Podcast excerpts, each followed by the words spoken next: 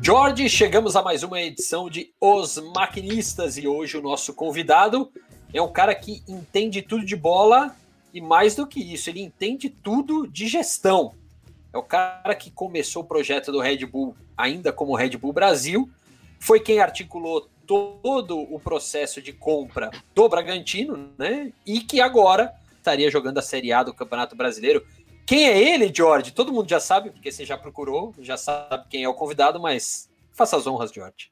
Tiago Escuro, o cara que poderá clarear uma série de pontos pra gente. A piadinha, ela é infame, mas Tiago Escuro, o cara que vai clarear muitas Meu coisas Deus. pra gente, cara. É o cara. É, é sempre assim. Tiagão, seja bem-vindo aqui aos maquinistas.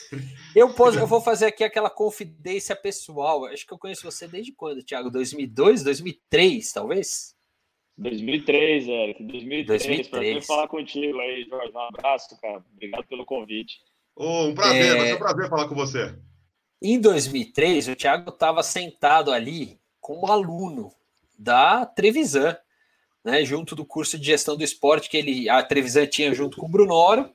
É, o Thiago, se eu não me engano, né, Thiago, acho que eu tô certo, né? Você ainda era aluno daquela turma, né? Foi, foi. Em 2003 eu entrei na Brunoro e Coco, uh, e aí fui fazer o curso da Trevisan. É isso aí. O Thiago era aluno da Trevisan. Eu dei aula naquele ano na Trevisan. No ano anterior eu tinha sido aluno da Trevisan. Em 2004 Sim. você já estava dando aula também na Trevisan e tocando o PAEC, é isso, Thiago? Pão de Açúcar Esporte Clube? É, foi 2000, a partir de 2005, 2006 que eu comecei a apresentar o case do Pão de Açúcar lá. Uh, mas foi, foi meu professor em 2003 na Trevisan, meu. É isso aí, estamos ficando, estamos ficando velho. O Thiago ainda tinha cabelo, Thiago ainda era um jovem ali, querendo mudar as coisas, e de fato mudou, hein, Thiago?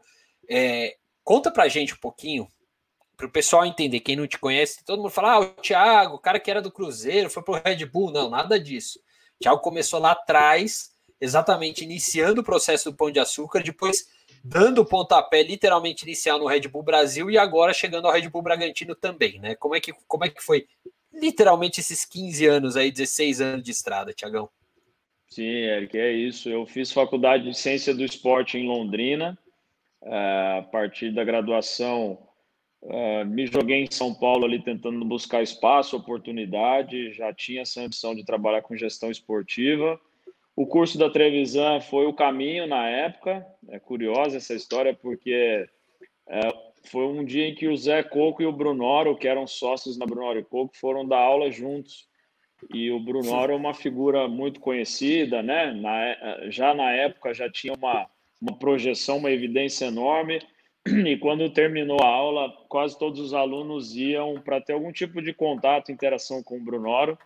E eu fui falar com o Zé Coco. E, e na verdade, é, é, quem me contrata para Brunoro e Coco. Então, aí o Zé Coco me passa o contato, eu mandei o currículo, fiz algumas entrevistas. E aí, estando dentro da agência, depois eu convivi mais com o Brunoro e por ter essa, esse interesse pelo futebol e esse direcionamento, uh, sem dúvida nenhuma, é o grande mentor da minha carreira. Aí, é a pessoa que me oportunizou uh, o, o, caminho que eu percorri, me, me oportunizou estar onde eu estou hoje. E foi o convite do Brunoro para ir para o Pão de Açúcar Esporte Clube na época, que estava sendo fundado onde começa, começam a ter oportunidade de trabalhar no futebol, que é muito difícil, né? Que é um, se hoje ainda é um ambiente fechado, uh, imagine 15, 16 anos atrás, uh, um, um, profissional com nosso perfil poder entrar dentro de clube de futebol para trabalhar, era bem desafiador. é, eu não sabia essa história que tinha sido o Coco quem tinha te contratado. Pô, que legal. Foi. Bom saber. Vivendo e aprendendo, tá vendo? A gente acha que já sabe tudo e sabe nada. É. E, e, e, até por falar nisso, né, é, Tiago? Poxa, você, você começou falando um pouco sobre sua trajetória, né?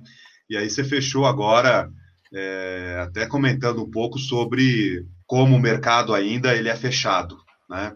Olhando na perspectiva de alguém que pretende ingressar no mercado e com toda a sua experiência dessa trajetória toda, quais seriam as suas dicas para essa pessoa? Ó, oh, Jorge, mudou bastante, né? Hoje o mercado ele é muito mais aberto, muito mais acessível. É, conhecimento, trabalhar bastante. Acho que dependendo de qual posição você quer ocupar dentro da indústria do futebol, você vai ter necessidade de conhecimento específico, né? É, principalmente a área de gestão amadureceu muito. Então, hoje, dentro dos clubes, cada vez mais você tem na área financeira, em marketing, em comunicação, no comercial, profissionais que vieram do mundo corporativo, com boas práticas, boas experiências. E a parte técnica, esse caminho, ele está começando a evoluir, né? Uh, ele não evolui mais na parte técnica pelo componente político do futebol brasileiro, né? O, o, o dirigente que detém o poder dentro do clube, ele quer exercer no que dá visibilidade, ele quer exercer uh, no que dá essa demonstração de poder, e é o futebol. Então, é contratar jogador, é conviver com jogador, com treinador. Então, isso ainda limita um desenvolvimento mais profundo, mas conhecimento, trabalho, as categorias de base, uh, sem dúvida nenhuma, devem ser o caminho de qualquer profissional para se desenvolver, clubes menores. O que precisa ser observado é que são poucos uh, bons trabalhos nessa indústria, né? São 20 clubes de Série A, 20 de B. Então, para um país do nosso tamanho, é uma, é, são poucas cadeiras e talvez isso dificulte bastante o acesso das pessoas que buscam espaço, né? É, isso eu acho que é uma coisa que, que, que, o pessoal não consegue entender. Primeiro que o mercado era bem pior 20 anos atrás do que ele é hoje. bem pior. É, a outra coisa, é isso que o Thiago tocou agora, acho que é um ponto interessante.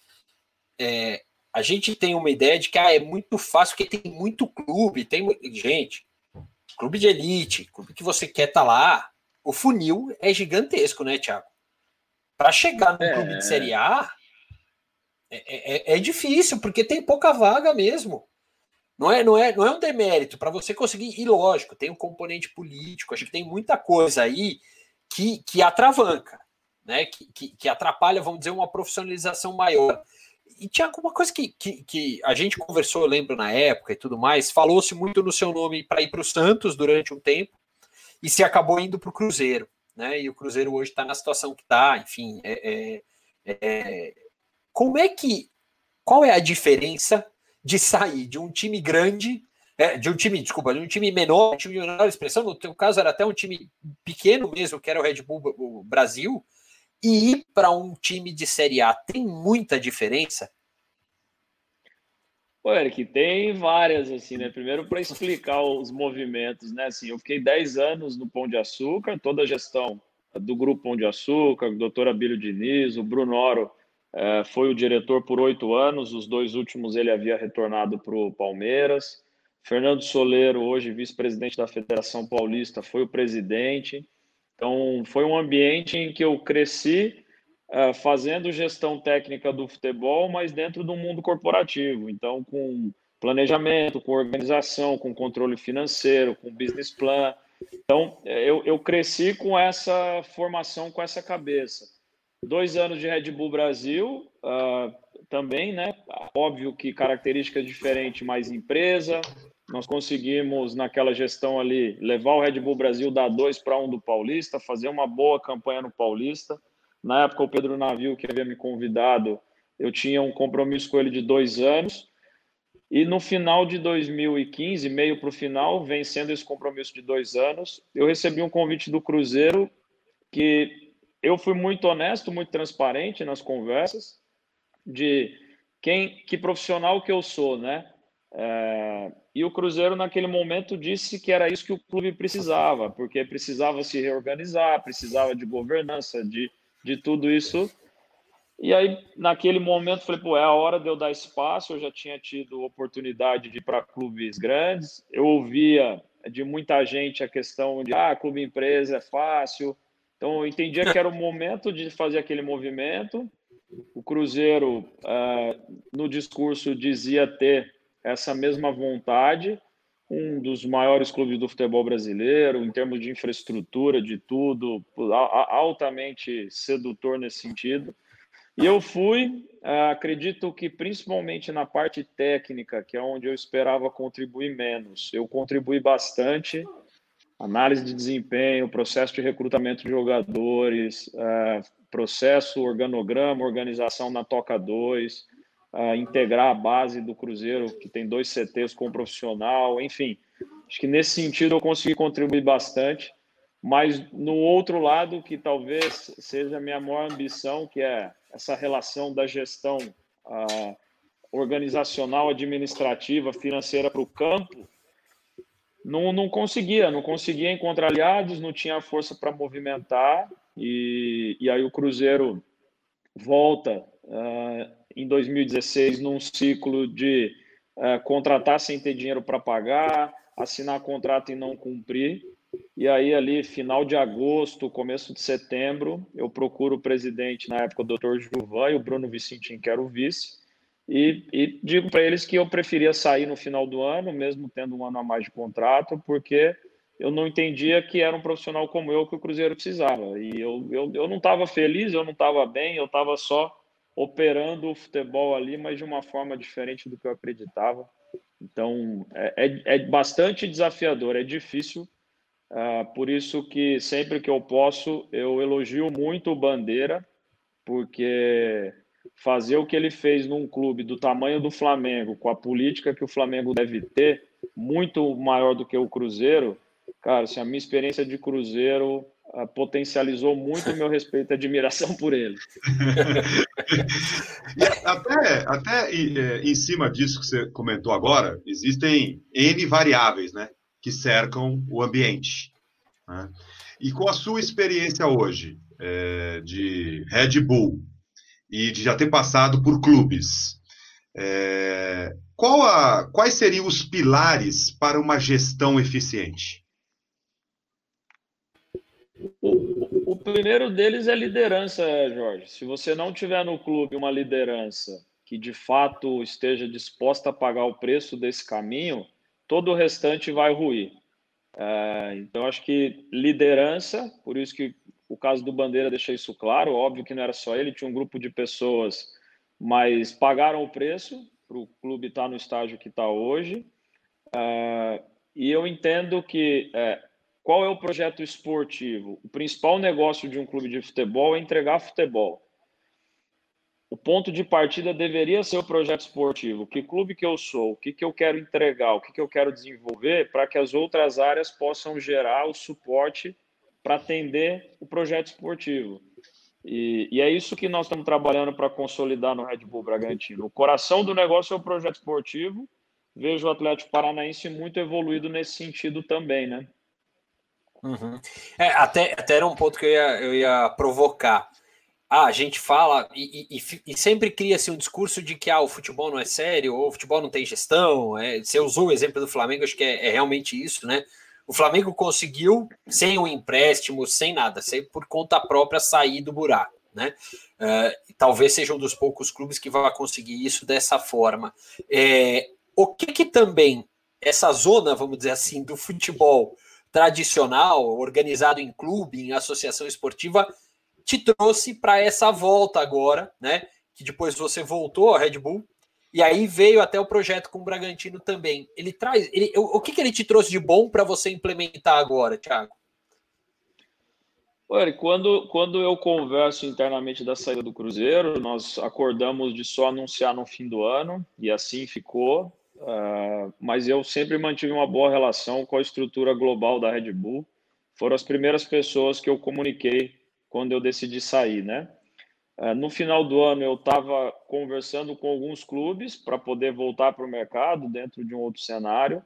E a Red Bull me chamou uh, para discutir o futuro do investimento no futebol brasileiro. Então, existia, assim, naquele momento, um questionamento de que para caminho iria. O clube passou aí, o Red Bull Brasil passou aí uns cinco, seis meses um pouco órfão, um pouco à deriva, porque a própria empresa estava entendendo como funcionaria. E naquele momento eu já apontava os problemas que eu tinha vivido enquanto diretor de futebol, de ausência de torcida, ausência de uma comunidade por trás, de que na minha concepção o modelo do Red Bull Brasil já tinha demonstrado que ele não era eficaz, né? Tinha sido uma escolha errada. E aí o que está acontecendo hoje, essa discussão ela começa no início de 2017. Então, vamos entender o mercado, vamos para outro caminho. Então, tem um processo aí de advogados, de várias análises aí, do diligence, auditoria, para encontrar um modelo. E, e, sem dúvida nenhuma, o que me seduziu em retornar foi a oportunidade de fazer o futebol é, de uma forma é, bem organizada, né? É, ter no resultado em campo a consequência de uma estrutura bem gerenciada, tanto que, sem dúvida nenhuma, em 2017 eu retorno com um contrato de quatro anos, ainda com um clube muito pequeno para construir isso. Esses quatro anos venceriam agora no final de 2020. No final do ano passado, apesar de ter tido algumas oportunidades de eventualmente sair de novo eu renovei o meu compromisso até o final de 2023, porque eu acredito que o Red Bull Bragantino pode influenciar o mercado a se transformar. Uh, isso também é um ponto de motivação para mim.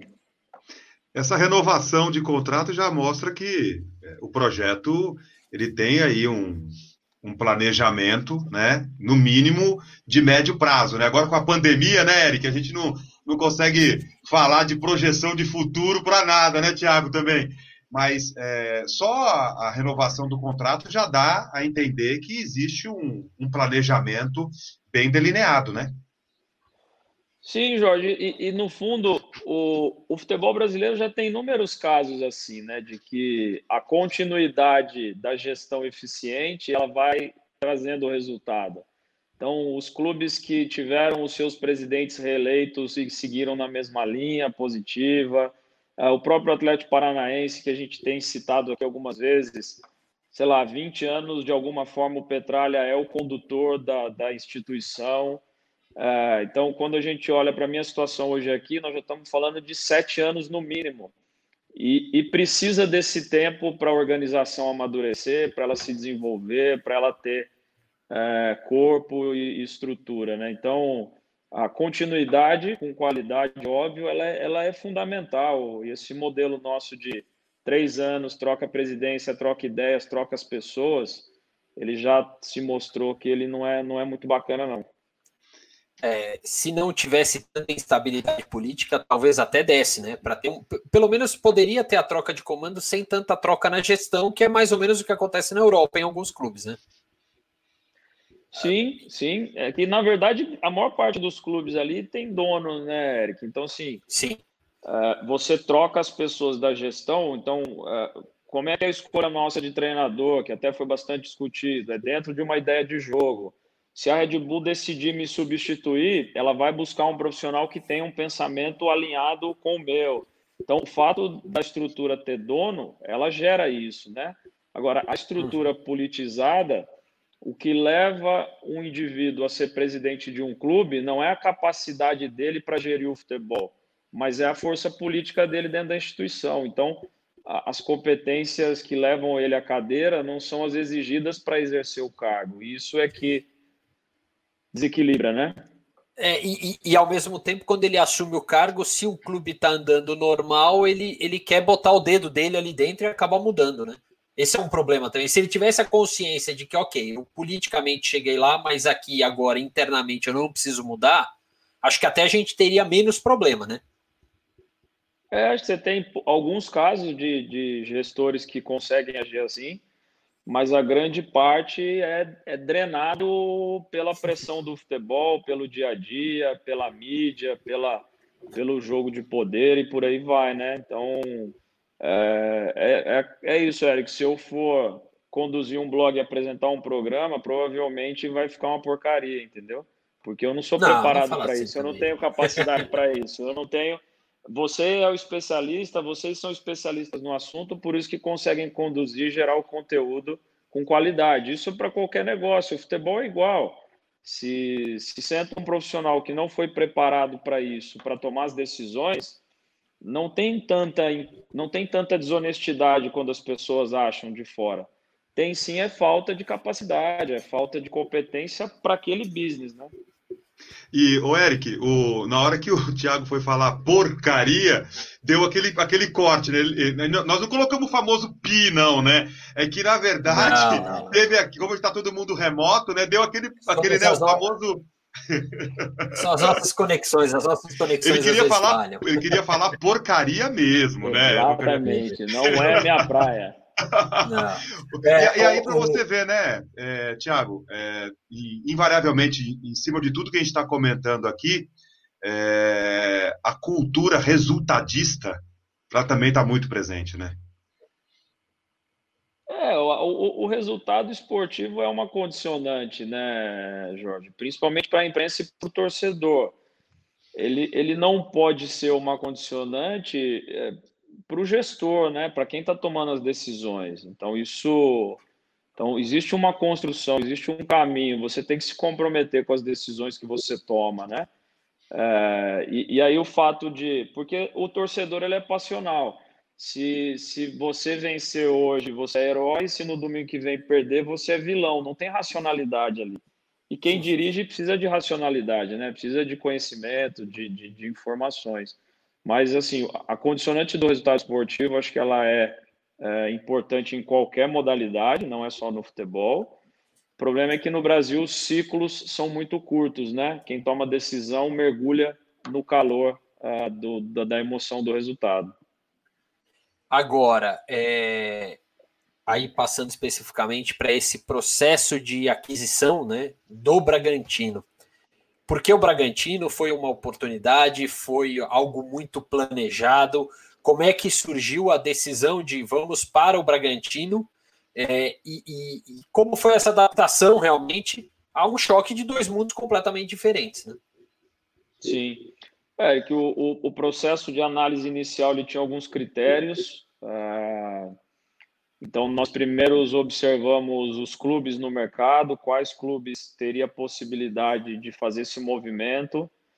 É, não, não é pioneiro, porque naquele momento Uh, a gente já lidava com a situação do Figueirense, uh, o Botafogo de Ribeirão Preto, que também criaram um modelo de SA, também criaram empresa, um pouco diferente do que nós construímos. No passado, o futebol brasileiro já teve esse tipo de movimento, depois regrediu. E óbvio que a questão política era um, um aspecto importante, uh, a questão do nome da marca também uma condição importante. Então, dentro desse universo, são poucas opções que a gente tem no mercado brasileiro com a legislação atual. Você precisa ter um ambiente político no clube que entenda o modelo da parceria, que entenda uh, os prós e os contras disso e que tenha a possibilidade de fazer aprovação. O Bragantino era uma das alternativas. Uh, e acho que a grande vantagem do Bragantino com relação a outros clubes que nós até negociamos foi a figura do Marcos Chedi e da família, que conduzem o clube já há alguns anos, uh, quase que como uma empresa familiar, investindo recurso próprio para que o clube continuasse vivo. Clubes nesse nível têm bastante dificuldade de receita na operação e, e, naquele momento, quando a ideia foi apresentada, quando eu conversei com o Marquinhos, com os filhos, uh, ele entendeu que era a oportunidade do Bragantino se perpetuar, do Bragantino ter uh, condições de competir num nível mais alto, porque ele tinha já o entendimento de que, assim como outras grandes marcas do interior de São Paulo, uh, do futebol, a partir do momento que a família dele saísse do clube, a chance do clube deixar de existir era muito grande. Então, é, eu sempre menciono porque foi decisivo, sim, o desprendimento dele, um cara que está há muitos anos no futebol, uh, o pai vice-presidente da CBF, e nessa altura da vida tem entendido que, bom, eu preciso abrir mão desse poder, dessa vaidade de ser o cara que contrata, que manda embora, pelo bem do clube, pelo bem da cidade, e, e aí, a partir daí, o desdobramento jurídico, administrativo, ele ficou bem facilitado, né? Ou seja, o Thiago aprendeu a ter habilidade política também num clube grande. de negociação, né? Precisa ter. E, e assim, é. não é nenhum demérito, não. O pessoal não consegue entender, mas é isso, né? Você precisa ter claro. um convencimento, precisa, é, é uma habilidade política mesmo, né? Que precisa Mas, na verdade, é que no clube empresa isso é forte, hein, meu? Você tem que prestar Também. conta para Bílio Diniz, para Brunoro, para ah, O sarrafo é, é lá em cima, né, Tiago? O sarrafo é, é lá em mais, cima, né? É até mais difícil do que se fosse num clube político nesse caso. Viu? É, nesse caso, sem dúvida. E, e, e Tiago, o que, que qual foi o choque, vamos dizer assim, que existiu? Não choque no mau sentido, mas assim, vocês trouxeram uma nova mentalidade para dentro de um clube como o Bragantino, que está ali. A, é, é, o que você falou, é, é, basicamente uma empresa familiar que é comprada por uma grande empresa multinacional que tem vários procedimentos, enfim, e aí implementa. Como é que se deu essa. É, é, logicamente ficou claro que a partir do momento que praticamente o time inteiro do Red Bull migrou para o Bragantino, isso ajudou demais dentro do campo a se organizar rápido, né? Mas fora dele, como é que foi esse ajuste? É, então, nós tivemos, ainda é né, um processo contínuo, mas nós tivemos, do dia do anúncio, uh, foi feito um acordo onde nós, uh, Red Bull, faríamos toda a gestão operacional do futebol profissional, que foi abril do ano passado, uh, e no meio do caminho o acordo previa várias etapas, desde quitação de todas as dívidas do Bragantino, para que ele pudesse ser um clube zerado no final do ano, uh, todo o processo jurídico de Assembleia Geral, de aprovação de atas. Então, tudo isso foi andando paralelamente para que a gente pudesse, no ano de 19, eh, construir eh, essa operação com cada etapa sendo bem cumprida, né? Então, foi um trabalho aí, é, pelo menos a quatro mãos, Bragantino e nós, e Red Bull, onde a gente veio conduzindo isso. Hoje continuamos conduzindo muita coisa em conjunto. No final do ano, uh, existe uma virada um pouco mais significativa, que é quando a Red Bull passa a controlar o Clube Atlético Bragantino de fato. Não é só a gestão do futebol profissional, mas é assumir a entidade como um todo. E você tem razão, acho que a, a experiência do Red Bull Brasil transferida para o Bragantino auxiliou, é, porque nós já tínhamos feito um bom campeonato paulista.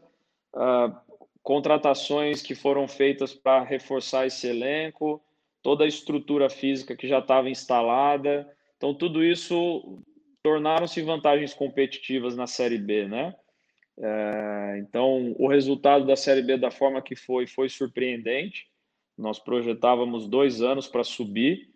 É, então, existia num primeiro momento até a preocupação de não podemos rebaixar, não podemos brigar para não, não cair, porque para todo o negócio seria um choque muito ruim. Então, cara, foi muito especial, assim, acho que todas as energias aí em volta ajudaram.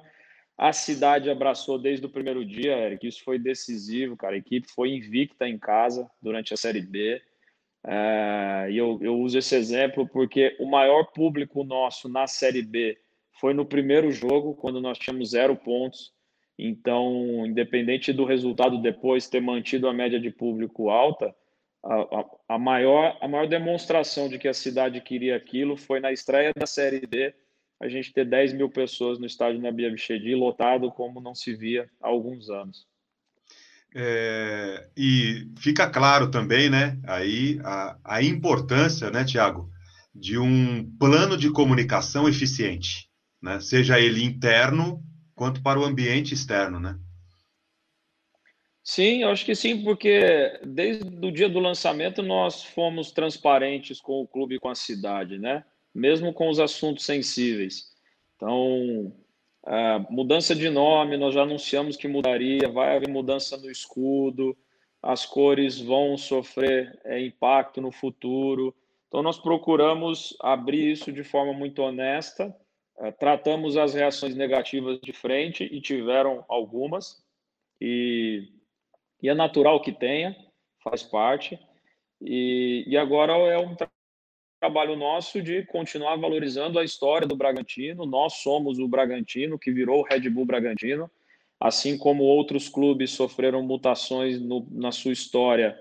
O próprio Bragantino Acho que, se eu não me engano, a nossa alteração, acho que é a nona alteração de escudo da história do clube, uh, num formato diferente, num formato mais moderno, vamos dizer assim, num futebol uh, em que as empresas estão entrando mais e possibilitando mais investimento, maior crescimento.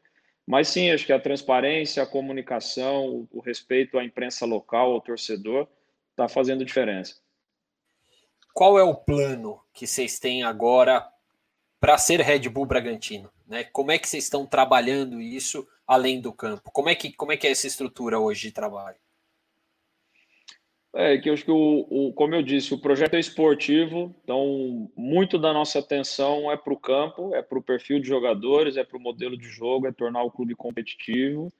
É, e óbvio que fora de campo, trabalhando para qualificar a instituição, seja via investimento em infraestrutura, em novos profissionais, em novas áreas que estão sendo criadas dentro do clube, na área comercial, comunicação, ah, nós temos hoje uma pessoa dedicada à infraestrutura, só cuida de centro de treinamento, de estádio. Então a estrutura cresceu muito em todos os sentidos. E com o tempo a nossa ambição é nos posicionar no mercado como inovadores, como autoirônicos, como a marca Red Bull é, né? Então isso também está ampliando, mas numa visão, Eric, de primeiro consolidar o clube da cidade, da região, para depois poder crescer então, nós estamos desenvolvendo muitos projetos em Bragança, na região de Bragança, para poder crescer de uma forma sustentável, né? Uhum. E, e, a pandemia alterou alguma coisa nesses planos? Que era para estar tá jogando agora, né? O time ainda está treinando remoto, enfim. O que, que muda aí eh, nesse plano? É, altera, acho que altera para todo mundo, né? Para nós especialmente, era um primeiro ano de Série A, foi um ano de lançamento da nova marca, do novo escudo. Uh, nós caminhávamos aí para uma boa campanha no Campeonato Paulista, o que já seria um, um atrativo. Uh, o fato de não ter perspectiva de ter jogos com público esse ano uh, no Brasil, para nós é ruim, porque a cidade, depois de vinte e tantos anos, voltaria a ter os grandes clubes jogando em Bragança, o estádio na Bia Bichedi voltaria a receber Flamengo, Botafogo, Grêmio, Inter. Então, acho que nesse sentido afeta um pouquinho a nossa, a nossa relação com o torcedor, com a comunidade, mas é óbvio que o mundo está vivendo coisas maiores, mais importantes aí, a gente precisa compreender e só ajustar o nosso plano para frente, né? Como é que vocês se reorganizaram, né, para ter que trabalhar home office, é, considerando toda a estrutura? Os profissionais estão trabalhando eh, nas suas casas desde o primeiro dia da paralisação, todos nós virando especialistas em sistemas de videoconferência, em som, todo mundo deve ter pelo menos uns oito aplicativos aí de, de reunião. É, então, acho que essa, essa dinâmica, ela, ela, ela de alguma forma vai ficar, eu acho que isso vai ser uma herança aí da, da pandemia, as pessoas vão continuar utilizando isso em algumas ocasiões, sem precisar se deslocar.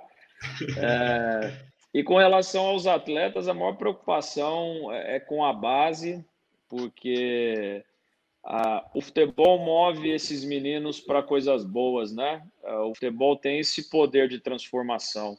Então, enquanto eles estão no centro de treinamento, sendo exigidos, eles conseguem é, manter a atenção uh, num caminho positivo, que é o do esporte, que é o do desenvolvimento, que é frequentar a escola, que é aproveitar essa cobrança que os clubes impõem, né?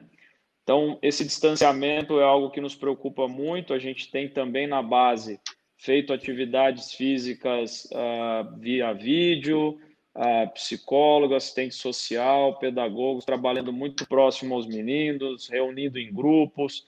A gente tem tentado manter um vínculo com esses meninos porque acho que tende a ser a população mais afetada dentro do futebol, são os atletas jovens em formação, né? Você consegue dar uma pincelada para a gente de como seria essa estrutura global da Red Bull no futebol? Você consegue dar uma pincelada para que o nosso ouvinte consiga ter um, um painel de como, por exemplo, tem o Red Bull Bragantino, mas tem outros países, né? tem a matriz. Você pode dar uma pincelada para a gente? Sim, a Red Bull é uma empresa austríaca de capital fechado, basicamente de um único produto, que é essa latinha azul e cinza aí que a maioria conhece, já consumiu, ou pura ou não, né? Que nós temos várias variações aí no consumo. Variações. É... Então, é uma empresa com a, com a sede em Salzburg, na Áustria. Uh, hoje a empresa tem atividade comercial em quase 200 países, então é uma empresa global. Com relação ao futebol, o projeto futebol envolve o controle direto do Red Bull New York na MLS, uh, do RB Leipzig na Alemanha, do Red Bull Bragantino. Tem as equipes menores, né? Nova York tem equipe 2, nós temos o Red Bull Brasil, mas olhando o guarda-chuva, são esses países. E o, a Red Bull ela é a patrocinadora principal do Red Bull Salzburg, né? Então é mais a, a forma como hoje está constituído juridicamente. Os quatro clubes têm independência, Jorge, de, de gestão, de decisão, de orçamento. São quatro instituições uh, independentes e separadas. Uh, o que nós temos é um time de Global Soccer que em cada uma das suas áreas olha uh, para os interesses do clube e faz a conexão com a matriz. Então, existe uma pessoa na parte técnica que conversa com todos os diretores esportivos, na área comercial, na área jurídica. Então, essa é a estrutura que a gente tem, e aí a gente procura é, tratar dos objetivos de cada clube individualmente, né? Então, a gente tem troca de ideias, de práticas entre os diretores esportivos, Leipzig, Salzburg, Nova York, nós aqui. Uh, mas uma contratação, quando é discutida, ela é pensando no Red Bull Bragantino, o investimento que é feito aqui é pensando no crescimento do Red Bull Bragantino. Uh, toda e qualquer movimentação que tenha de atletas, que as pessoas citam muito entre os clubes, uh, é efeito colateral para a Red Bull. Não é uma ambição, não é um desejo.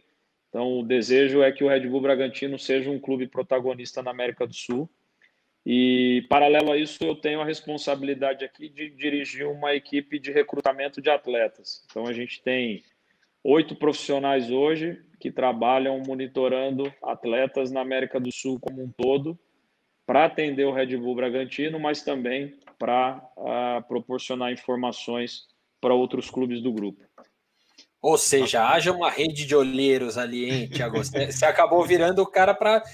E até é interessante que é um modelo mais ou menos que o próprio City faz, né? Com o City Group. É um pouco isso. É que eles têm um protagonismo do Manchester City muito grande, muito maior do que os outros, que acabam, vamos dizer assim, funcionando, gravitando em torno do City. Mas é um pouco isso, né? Você acha que é até uma tendência de ter alguns clubes globais ali, marcas globais investindo em vários clubes em diferentes regiões?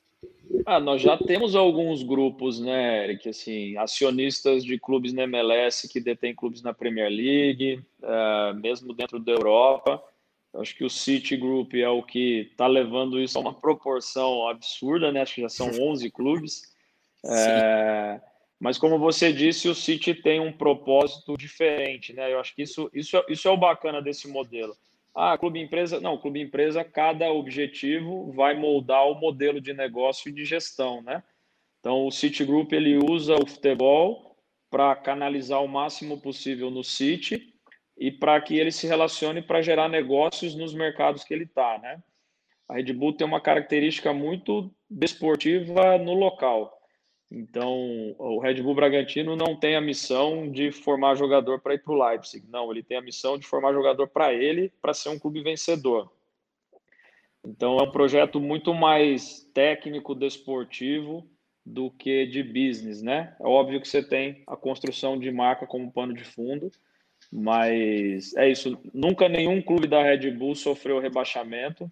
O City já passou por isso algumas vezes em diversos mercados eu acho que isso retrata um pouquinho uh, do cuidado com a área técnica que, que a Red Bull impõe nos projetos.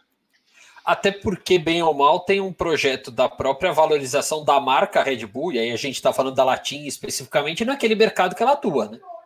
Tem isso também, né? Você não pode, vamos dizer assim, um time rebaixado ele acaba influenciando um pouco na, na imagem da própria Red Bull. Né? Sem dúvida, sem dúvida. E óbvio que os clubes é, tornam-se plataformas de comunicação poderosíssimas com, com os mercados que estão, né? Então, é isso. O Leipzig atinge quartas de final de Champions League, leva a relação da marca para um número de países e num nível que poucos, poucas modalidades entregam, né? É, voltando um pouquinho no que você comentou sobre o recruta, recrutamento de atletas, É, quais seriam os principais indicadores é, para se contratar um atleta? Seja para a categoria de base ou para o profissional? O nosso é técnica e agressividade. São os dois pilares básicos. Tanto faz a posição do campo. Então, pode ser um atacante ou um zagueiro. A gente busca atletas que tecnicamente tenham um bom nível e que tenham perfil físico e atitude agressiva para poder fazer um jogo de alta intensidade, né? Então, é, a, forma mais fácil de, de ilustrar isso é aquele atacante pesado, lento, que só espera a bola no último terço ali, ele não faz parte do nosso perfil de atleta, né? Acabaram minhas chances.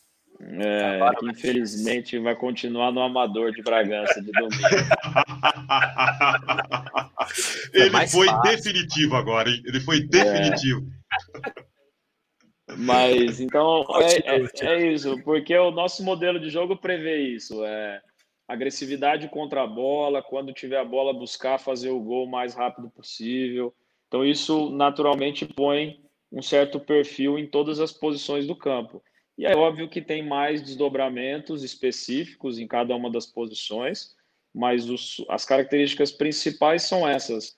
E o direcionamento para atletas jovens é que, para que a gente tenha tempo de desenvolver esses atletas dentro desse modelo de jogo. Então, é, essa tem sido a nossa prioridade, porque, de novo, é do ser humano, é natural. Atletas consagrados, é, mesmo que sejam, no final de carreira, eles já começam a trazer a velocidade e a intensidade do jogo para o padrão que eles vão conseguir suportar, né? E, e, e não significa que está errado, só é um modelo, um direcionamento de jogo diferente do nosso. Só um e aí, eu, Thiago... Só, eu só ia fazer um pequeno complemento, Eric, desculpa te interromper, mas só um pequeno complemento. Em cima disso que você comentou agora, né? Você citou dois pilares. É, Existem outros pilares também que são monitorados, por exemplo, é, perfil socioeconômico, é, história de vida, é, perfil é, psicológico, antes de se efetuar uma contratação? Perfil socioeconômico não. O, a gente tem sim conversas pessoais com esses atletas antes de qualquer investimento, né? Então, isso, isso é algo que eu faço desde o Pão de Açúcar Uh, já aconteceu inúmeras vezes de desistir da contratação quando você encontra com o atleta. Uh, normalmente a gente tenta criar a situação informal para poder conversar, entender o nível de ambição, o posicionamento. Então, mas ainda muito empírico esse lado, Jorge. Esse é um lado que a gente tem tentado evoluir, trabalhar, que é o lado da mentalidade como medir a mentalidade de um indivíduo, né? Como é, poder extrair uma definição através de algum tipo de protocolo. Nós não temos, hoje é muito empírico mesmo, é da conversa, do desenvolvimento, apresentando as ideias, mas tem esse tipo de troca de diálogo sim. E, e naturalmente a gente observa hoje em dia os próprios atletas produzem provas contra eles, né? Você entra no perfil do Instagram de alguns, você já consegue entender é, qual o perfil de comportamento. É, então a gente tem também isso, isso monitorado, isso observado antes de evoluir. É, no Brasil é mais fácil ter informações, porque a gente acaba conhecendo todo mundo. Nós não negligenciamos, Jorge. Então, ó, o atleta passou aqui, ali, lá, mas pô, aqui com vocês ele vai ser diferente. não, não acredito muito nisso, não. É, Agora, redes sociais e esse tipo de conversa de interação tem sido muito útil no mercado sul-americano. Mercados como Equador e Colômbia, apesar dos atletas terem muito talento e boas valências físicas, o aspecto mental ali é bastante perigoso. Então a gente tem, tem usado. E, e dentro disso, Thiago, isso é claramente um clube que tem uma organização e uma gestão empresarial consegue implementar isso, né? Não vai ter um, um ajuste de um, de, um, de um empresário que vem, pede uma ajuda aqui, tem um favor sendo devido e tudo mais. Você acha que um desempenho bom do Bragantino, Red Bull Bragantino, dentro do mercado, comece a gerar essa inquietação, porque essa inquietação precisa vir do torcedor, né? Ele precisa perceber que só fazendo diferente que você consegue atingir bons resultados, né? Você acha que pode vir a ser um sucesso para mudar a cara de como a gente trata o futebol no Brasil? Eric, eu, eu espero que sim. Agora, isso precisa ser acompanhado de muitas outras coisas, principalmente vindo da confederação, né? É, se não houver um, um olhar mais regulatório para o comportamento financeiro, administrativo financeiro dos clubes, é, porque no fundo hoje o sucesso desportivo no nosso mercado ele vem também de tentativa e erro, né? Os clubes contratam Sim. um volume absurdo de jogadores, durante a temporada continuam contratando e corrigindo. É, a competitividade dentro dos elencos ela vem, ela vem muito mais da quantidade de jogadores do que de um trabalho individual. É, você, não você não eleva o nível, né? Você não eleva o nível, na verdade, né? É, que poderia porque... ter aquele grupo pequeno, muita gente boa, você sobe o sarrafo, né? É isso. E assim, eu, de novo, eu, eu cheguei no Cruzeiro bicampeão brasileiro, tinha 84 jogadores sob contrato no profissional. Então, assim, tinha, tinha sete laterais esquerdos nesses 84. Então, então, assim, você percebe que o, é um modelo de volume. E do volume, naturalmente, você extrai qualidade. Só que isso custa muito dinheiro, isso custa o endividamento dos clubes, né? Então, acho que pode sim ajudar a refinar uh, os projetos esportivos, a parte técnica, mas vai precisar vir de, de exigência e de acompanhamento da CBF. A FIFA já engrossou o discurso, o Cruzeiro é um exemplo disso, o Santos é outro. Se a gente engrossar um pouquinho isso no mercado nosso, vai ser saudável para a indústria do futebol. É, você mencionou aí alguns desafios, né? do produto futebol brasileiro. Quais outros desafios você acrescentaria visando uma profissionalização? E uma melhoria do produto, óbvio. Pensar coletivamente. É... Hoje não tem. Então, enquanto, enquanto o campeonato brasileiro não for um produto, os clubes brasileiros não vão ser. Então é isso, assim, é, é a mesma coisa para o Eric, por exemplo, é falar que dois e dois são quatro, entendeu? É, os clubes brasileiros investiram um monte de dinheiro nos últimos anos com projetos de internacionalização, vou jogar isso, vou jogar aquilo. Só que o campeonato brasileiro não é um produto internacional. Então a gente consome os clubes é um europeus. Nem nacional. É isso, é, exato, é exato, é isso. A gente mal se relaciona com o nosso mercado, né? Então, o pensar coletivamente, o agir coletivamente, o, voltar a encontrar um modelo para negociar direitos de forma coletiva, do jeito que está, uh, ah, virou, e ainda mais com essa divisão de alguns clubes com uma transmissora, outros com outras, ficou pior ainda. Eu acho que tem hora que você toma susto, você está passando o canal na televisão, de repente aparece no meio do canal de filme um jogo que você nem sabia que estava passando.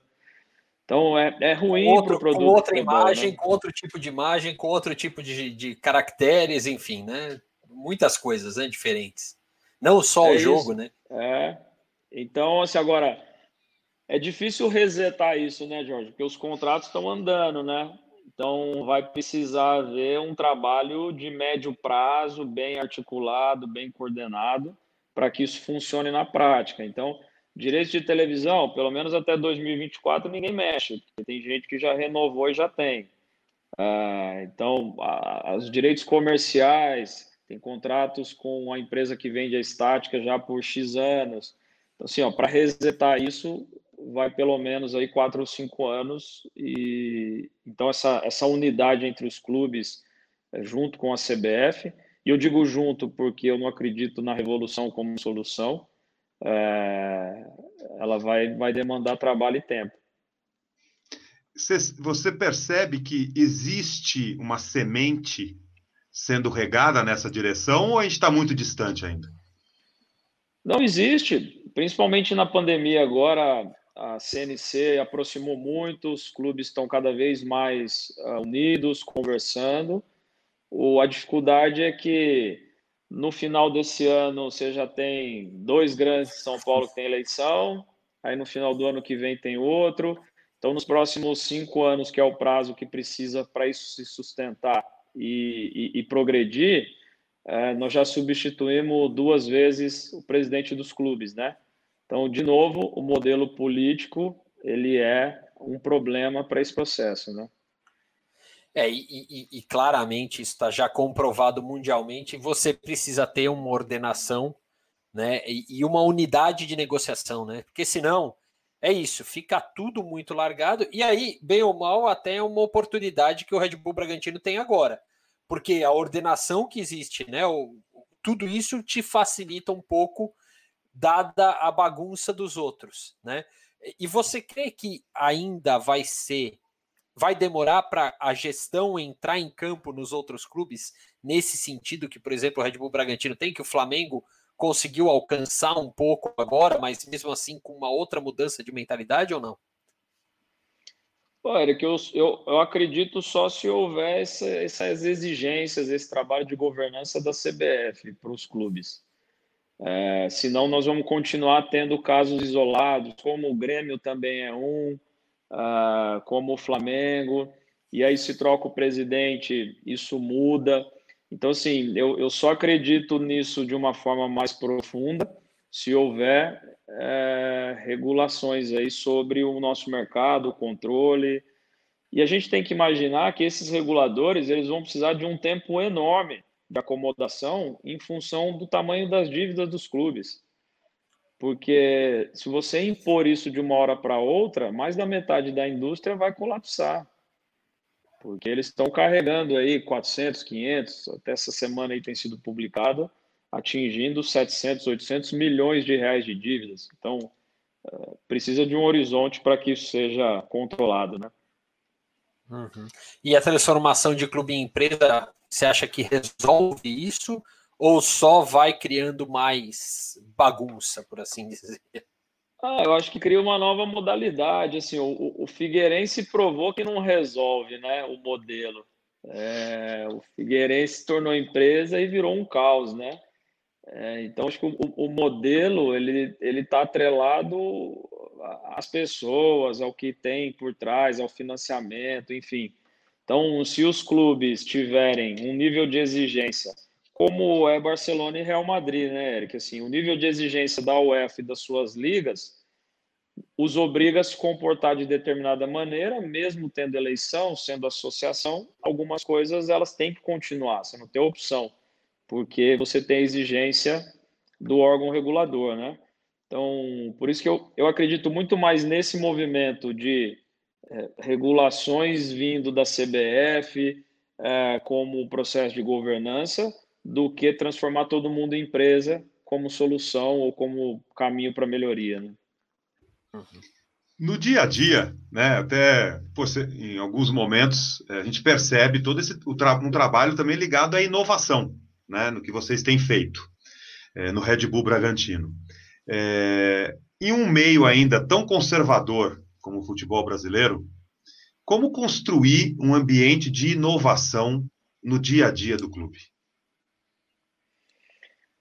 Acho que o, o, modelo por si só ele é inovador, né? Você não tem eleição, você não tem a parte política, não tem conselho, não tem é, as pressões externas, elas não condicionam o comportamento do clube. Então acho que isso, isso por si só para quem está dentro já é inovador, né? A percepção, o ambiente onde você está, a forma como o processo é conduzido.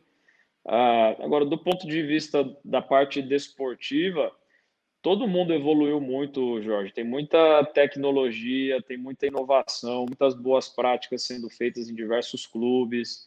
Uh, o, Palmeiras, com a nova estrutura construída ali, cara, tem um nível de, de excelência, de uso de ciência para o trabalho esportivo, uh, padrão de clubes top da Europa. Atlético Paranaense já vem nessa, nessa esteira aí há anos, Flamengo, enfim.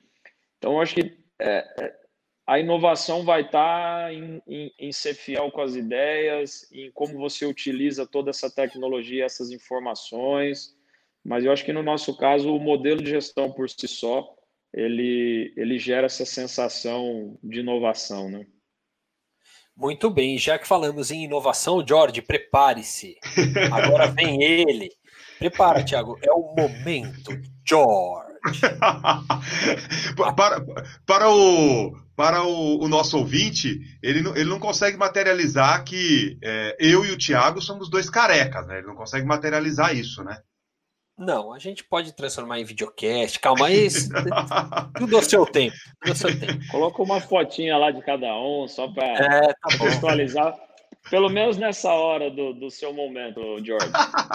ô, ô, Eric, e a minha piadinha no começo, ela foi infame, né? Ela foi infame, eu reconheço. Não, o Tiago Escuro, ele ia clarear vários temas. E clareou, né? Clareou. clareou. Só, que, só que agora, no momento, George, eu tenho uma pergunta para ele que merece a sua abertura. Como é que é a abertura? Momento, Eric. George. Uma pergunta cabeluda feita por um careca. Pronto. Agora eu piorei a sua piada. Vai. É, Tiago, é, qual o sentido da vida para você? Ele se Caramba. superou hoje, Thiago. Ele hoje se superou hoje. Profundo, hein? Pô, Jorge, precisaria de mais uma hora de live aí para poder te responder, discutir, filosofar um pouquinho mais. É, enfim, é pergunta muito complexa. Cara, para mim é agir de forma correta, é tratar as pessoas com respeito, é aproveitar cada momento que a gente vive. Então, eu acho que é essa forma que eu procuro agir na minha vida pessoal e profissional. Do ponto de vista pessoal, essa paralisação está me dando a oportunidade de estar tá mais com os meus filhos. Eu tenho dois filhos, sete e cinco anos. Então, eu estou tendo a oportunidade aí de fazer coisas com eles e de conviver dia a dia que o futebol, a profissão não me dava. Então, acho que, mas basicamente, o sentido da vida é aproveitar o que a gente tem, o que a gente está vivendo, tratar as pessoas com respeito, agir com honestidade, com transparência. É, acho que a gente tende a, a, construir coisas melhores agindo dessa forma. E, e é isso. Conviver, aceitar os erros e ir adiante, porque todos nós Vamos fazer umas, umas bobagens pelo caminho aí. Muito bem. Saiu-se muito bem, Thiago Escuro. Muito, muito obrigado, bem. Eric. Muito bem. É isso o aí. meu silêncio, o meu silêncio, ele diz tudo, né? Tudo, ele está pensando. O silêncio, não sei se o silêncio diz, né? Não sei se o silêncio fala, mas o silêncio diz tudo. É, ele, abre, ele abre margem para pensar. há, interpretações. É, muito bem. Tiago Escuro, foi um prazer recebê-lo aqui nos Maquinistas. Você que acompanha nosso trabalho desde, o, desde o nascedouro ali na máquina do esporte, é um prazer demais te ter, ter, ter de novo esse contato contigo aí, mesmo que virtual, a gente poder contar um pouco dessa história. Eu sempre gosto de, de, de tentar trazer esse pessoal que, bem ou mal, a gente trabalhou junto e cresceu junto dentro dessa indústria. É legal demais ver o sucesso agora aí no Red Bull Bragantino é, e entender, né? Quando a gente conversa contigo, a gente percebe e entende um pouco que as coisas não vão acontecendo por acaso, né? A bola vai entrando porque tem um trabalho muito forte sendo feito por trás disso. Né? É, que eu que agradeço, Jorge. Obrigado pelas perguntas, pelas abordagens. Cara, um prazer mesmo, prazer. Sabe o quanto eu admiro você pessoalmente, o trabalho do Máquina. Tenho a revista edição 1 na minha casa guardada até hoje é, que eu lembro que você distribuiu na legal, televisão. Sempre acompanha o site, então, cara, é um privilégio poder participar com vocês hoje nessa, nessa condição, podendo contar essa história do Red Bull Bragantino, estar tá envolvido num projeto com essa grandeza, com essa ambição. Então, de novo, parabéns pelo seu trabalho e obrigado pelo, pelo convite. Valeu. Oh, legal. Um grande abraço, viu, Tiago? Grande abraço, foi muito bacana mesmo.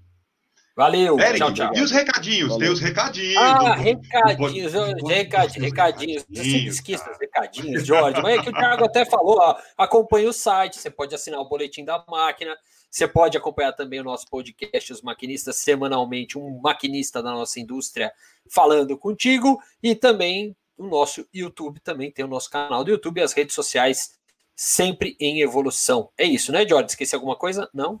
Beijo Não. nas crianças, tchau. Beijo, tchau.